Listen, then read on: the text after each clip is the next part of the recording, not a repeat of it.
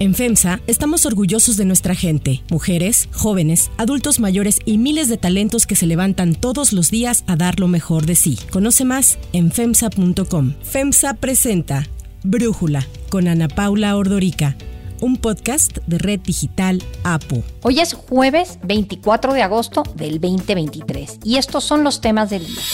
Mientras ocho aspirantes a la nominación republicana debatían la noche de ayer, Donald Trump prefirió darle una entrevista a Tucker Carlson.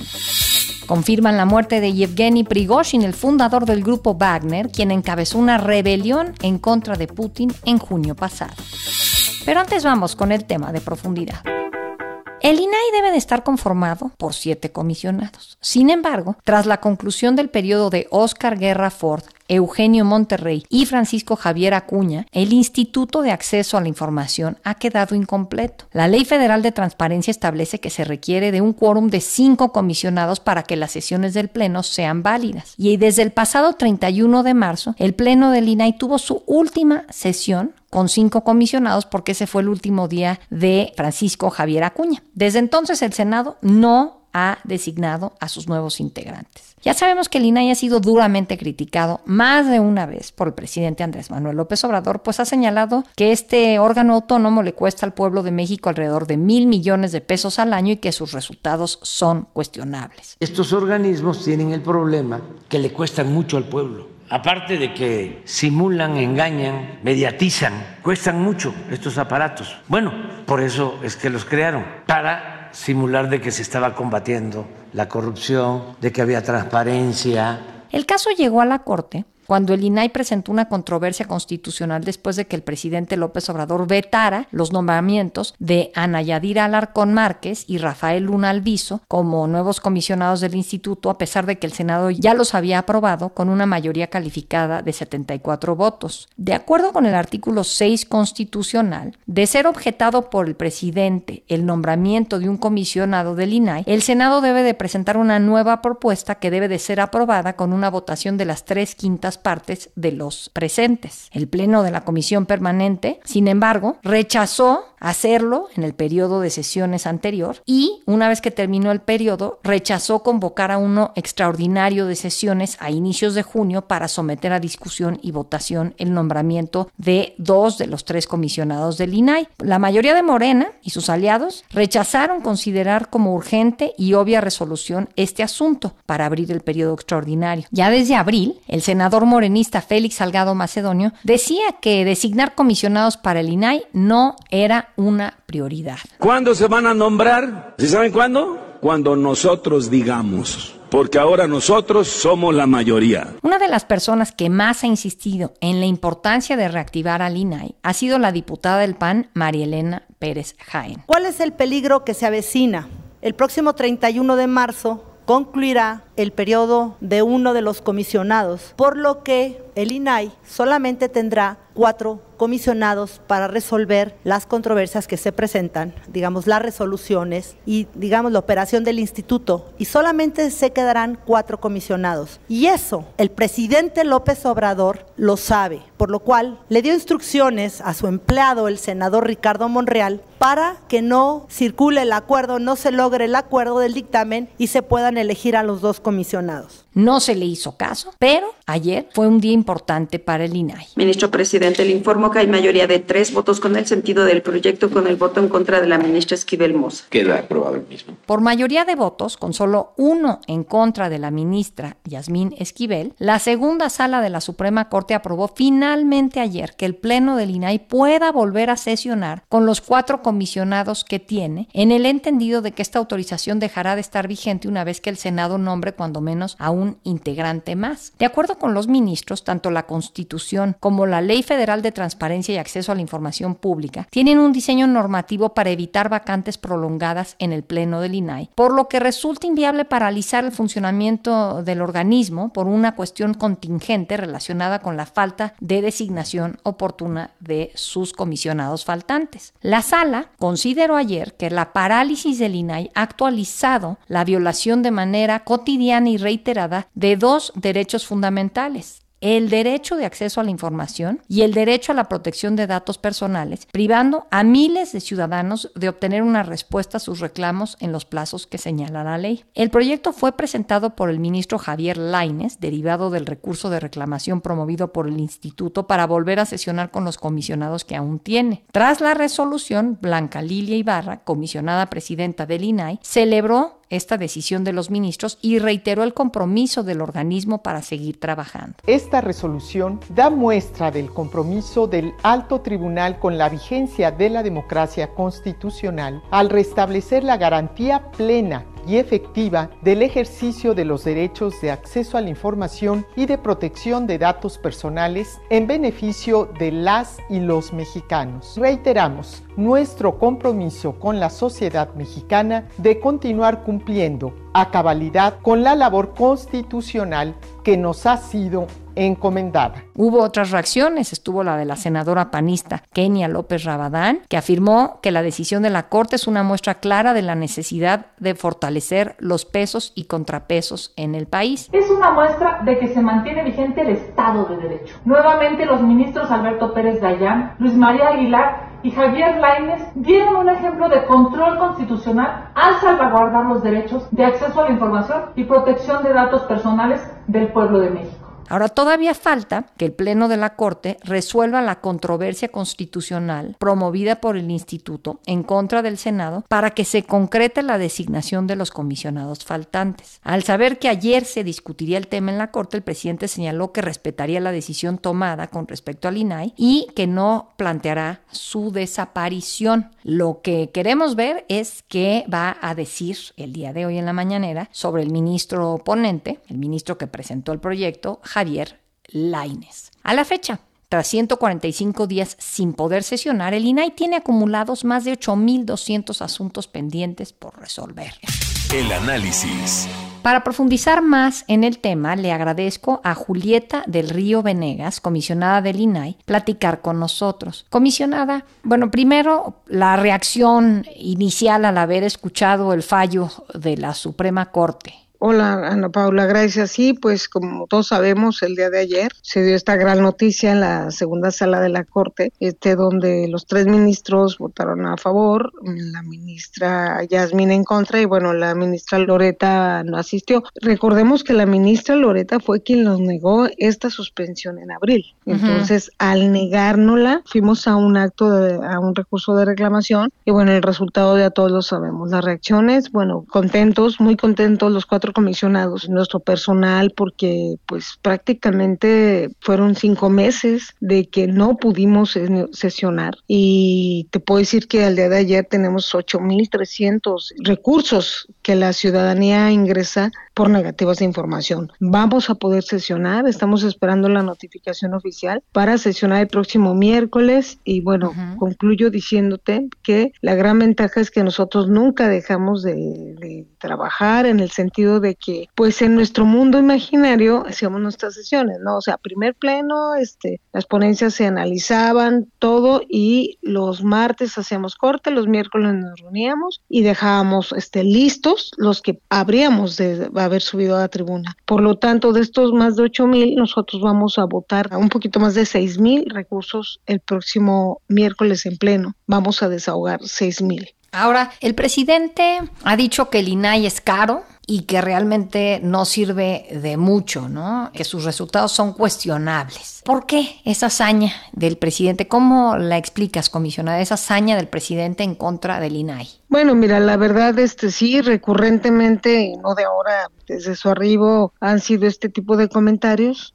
y pues la verdad, este primero es falso que nosotros ganamos más que el presidente, totalmente falso. Lo hemos explicado una y otra vez con peras o manzanas, pero bueno, eh, ahí están los datos, ahí están abiertos, quien guste, está la Plataforma Nacional de Transparencia. Eso es falso, nosotros no ganamos más que él. Y ¿cómo explico esto? Pues este, no sé, pues el acceso a la información no es solo representativo en investigaciones periodísticas, también ha impactado de manera significativa y trascendental en la vida de todos al conocer información. Quizá haya molestia por algunas resoluciones o quizá haya molestia por tanta pregunta, pero al momento de él abrir una conferencia de prensa todos los días, y, e informar, bueno, pues todo lo que informa la gente comienza a ingresar solicitudes preguntando por lo que dijo o pidiendo documentos, no sé yo. Entonces yo creo que eso molesta, pero pues eso no es culpa del INAI. Este es un derecho ganado por todos y está en la Constitución y la verdad, créeme que también a veces yo digo, no me explico pues por qué ese afán contra el INAI, contra los comisionados. Yo llegué hace dos años y medio junto con el querido amigo Altran Calá, ya, ya se habían bajado los sueldos los comisionados que estaban, ya no hay prestaciones, entonces pues se trabaja normalmente y, luego dice algunas cosas, por ejemplo que el tema de García Luna, que el tema de FOAPROA, pero es que nosotros no somos Ministerio Público, nosotros no somos la Fiscalía, ¿no? Entonces, falso que ganamos más que el presidente y pues lamentable que tenga esa impresión del instituto.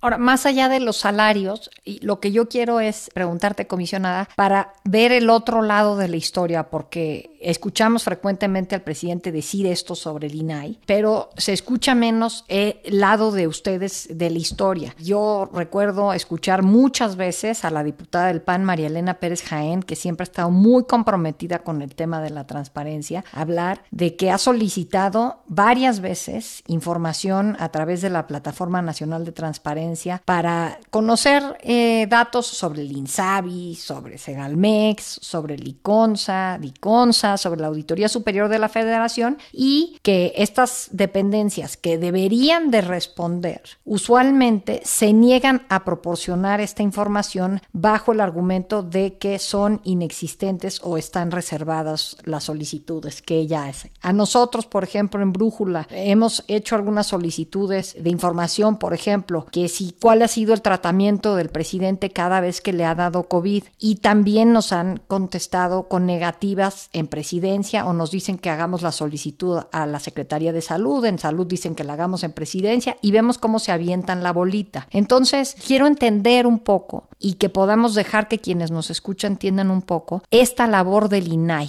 porque dices, no somos fiscalía, pero ¿qué sí son? ¿Qué sí es el INAI? El INAI es una pieza fundamental para que la sociedad conozca distintos casos de corrupción ocurridos en los últimos años, por ejemplo, como lo que ha significado el tema de Segalmex, que gracias al INAI se ha conocido, pero también representa conocer la información para tomar decisiones de vida. Mira, nosotros tenemos muchas solicitudes también. Claro que el medio periodístico de investigación, ustedes, bien dicho por la diputada Marilena, exactamente, este, luego juegan a que no son competencia y demás, pero también hay mujeres, hombres y mujeres de la sociedad civil que preguntan, preguntan al Seguro Social. Mira, un ejemplo muy claro es para qué se hace el INAI, decirle al Seguro Social que a más de mil personas que les negó conocer sus semanas cotizadas, que son de los 8 mil que tenemos para resolver, que se las entregue. El INAI sirve para eso, para que le entreguen la información a la sociedad que necesita para tomar decisiones de vida, para que le entreguen la información a los medios de investigación y también algo muy importante, la parte de la protección de los datos personales quien vulnera los datos personales, ya sea en posesión de sujetos obligados o en posesión de particulares, que recurrentemente pasa, se denuncia en el INAE. Nosotros hemos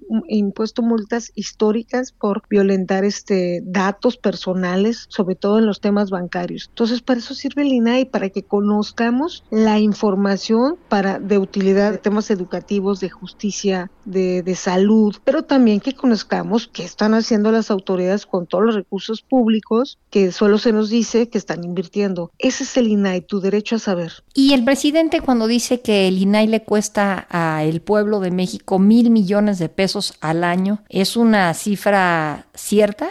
Mira, eso no, no es así. Nosotros tenemos un presupuesto asignado como tienen todas las dependencias e instituciones asignados. Es el presupuesto del INAI, pero el INAI no le cuesta a cada mexicano menos de un peso, le cuesta 70, 75 centavos, una cantidad así. No le cuesta eso a México. Lo que le cuesta a, a, a México es estas negativas de información y decirte, bueno, simplemente el daño patrimonial ocasionado en Segalmex pues equivale a más de 9.500 millones, entonces estamos hablando de nueve veces más el, del presupuesto anual del instituto. Entonces, cuesta más la corrupción que la transparencia. Comisionada, ahora que ya vemos este fallo de la Suprema Corte, ¿qué asuntos sientes o sabes que van a resolver eh, inicialmente? Sí, nosotros tenemos este una relación de asuntos, te puedo decir primero, tenemos de el Instituto Mexicano del Seguro Social, lo que decía en 985,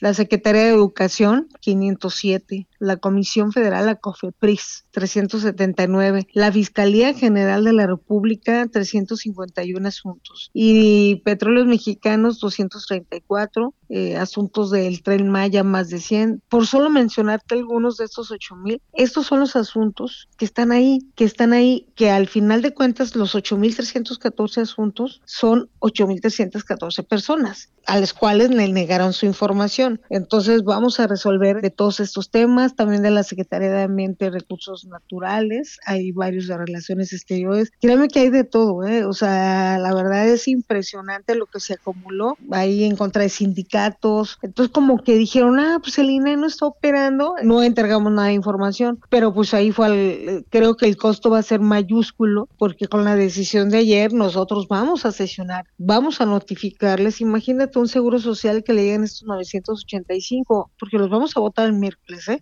Donde le indicamos y le instruimos que entrega la información. Entonces, pues tienen 10 días hábiles de acuerdo a la ley para entregar toda esta información y nuestra dirección de verificación y cumplimientos, tal cual es su nombre, pues dará seguimiento que se cumple con esta indicación. Entonces, pues viene un caos también para los sujetos obligados con estas indicaciones que vamos a dar. Si no hubiera ocurrido esto, pues la verdad no estuviéramos hablando de, de todo esto que va a suceder, pero pues lo lamentamos. Ahora ellos tienen que contestar e integrar esta información. Comisionada, muchísimas gracias por platicar con nosotros y por darnos este análisis. No, al contrario, Ana Paula, y cuantas veces se necesite. Muchísimas gracias.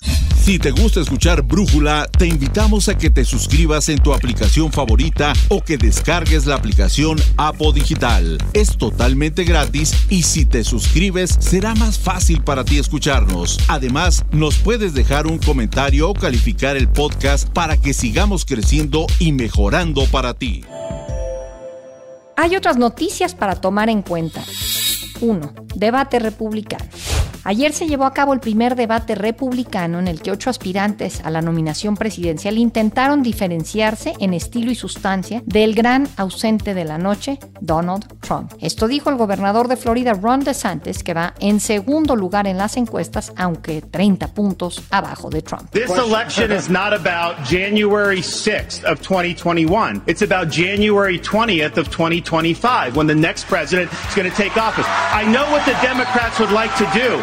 They want to talk about all these other issues, but we've got to focus on your future. We've got to focus on reversing the decline of our country. Right, right. I learned in the military, I was assigned uh, with U.S. Navy SEALs in Iraq, that you focus on the mission above all else. You can't get distracted. So, Republicans, we've got to look forward and we've got to make sure that we're bringing the message that can win in November 2024. El aspirante que más reflectores acaparó anoche, incluso opacando a DeSantis, fue el joven empresario del sector de biotecnología de apenas 38 años, Vivek Ramaswamy, que evidenció ser el más cercano a las ideas y al discurso de Trump. Let's just speak the truth, okay? President Trump, I believe, was the best president of the 21st century. It's a fact.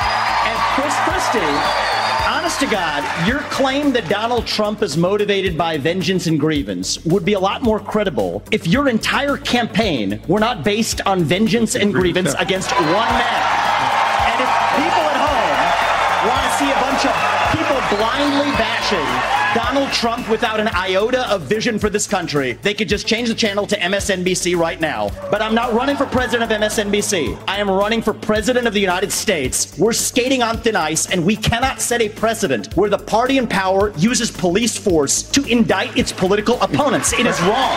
Mientras el debate se desarrollaba en Milwaukee, el expresidente Trump apareció en una entrevista con el periodista Tucker Carlson a través de X, mejor conocida como Twitter. Aunque la entrevista fue grabada, lo que le hubiera permitido permitido a Trump estar en las dos transmisiones y así tener todos los reflectores como a él le gusta, esto dijo sobre su decisión de no ir al debate. Why aren't you at the Fox News debate tonight in Milwaukee? Well, you know, a lot of people have been asking me that, and many people said you shouldn't do them, but you see the polls have come out, and I'm leading by 50 and 60 points, and, you know, some of them are at one and zero and uh, two, and I'm saying, do I sit there for an hour or two hours, whatever it's going to be, and get harassed by people that shouldn't even be running for president? Should I be doing that? And a network that isn't particularly friendly to me, frankly. You know, they, they were backing Ron DeSanctimonious like crazy, and now they've given up on him. I mean, he's, it's a lost cause. Tucker le preguntó a Trump sobre los constantes ataques en su contra, que incluyen las cuatro acusaciones que lo podrían llevar a la cárcel. Y le dijo al expresidente que si teme que esto escale hasta un intento de asesinato.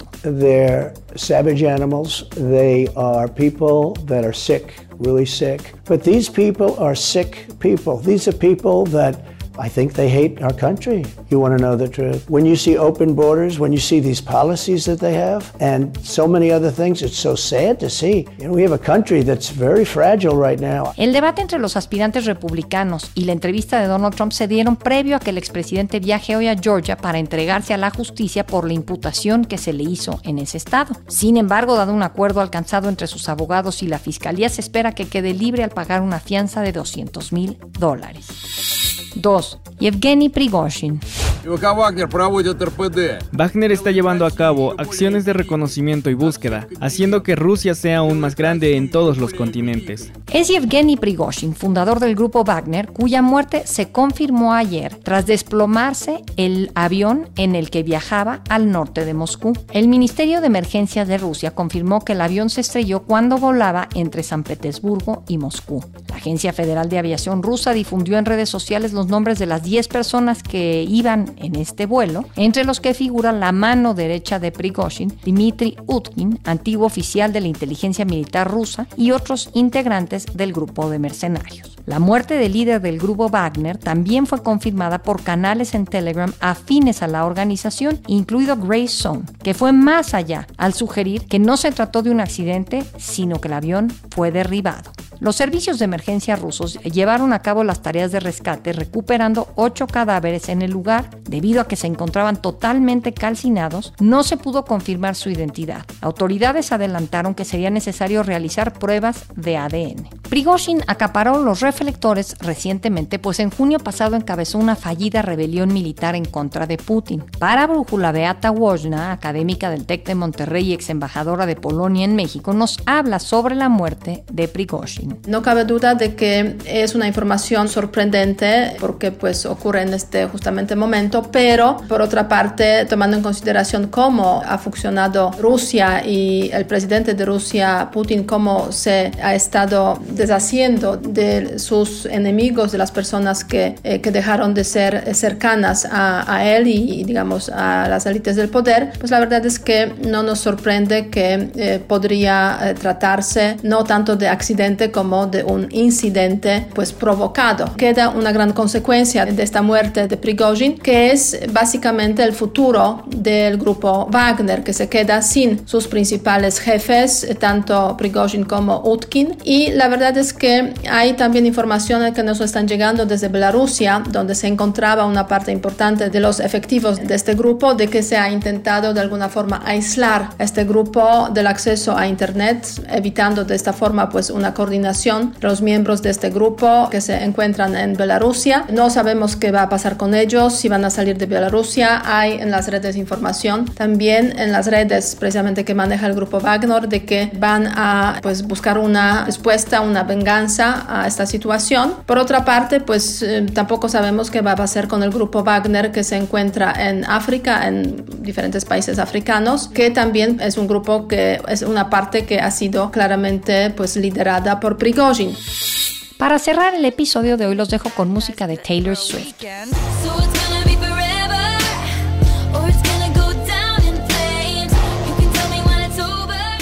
Hoy es el primero de cuatro conciertos que ofrecerá en México la cantante Taylor Swift como parte de su gira internacional The Eras Tour. Se espera que los conciertos de SWIFT dejen una derrama económica para la capital del país de más de mil millones de pesos por el monto de las entradas, los servicios de hospedaje, las compras a comercios y las ventas en los establecimientos de alimentos y bebidas.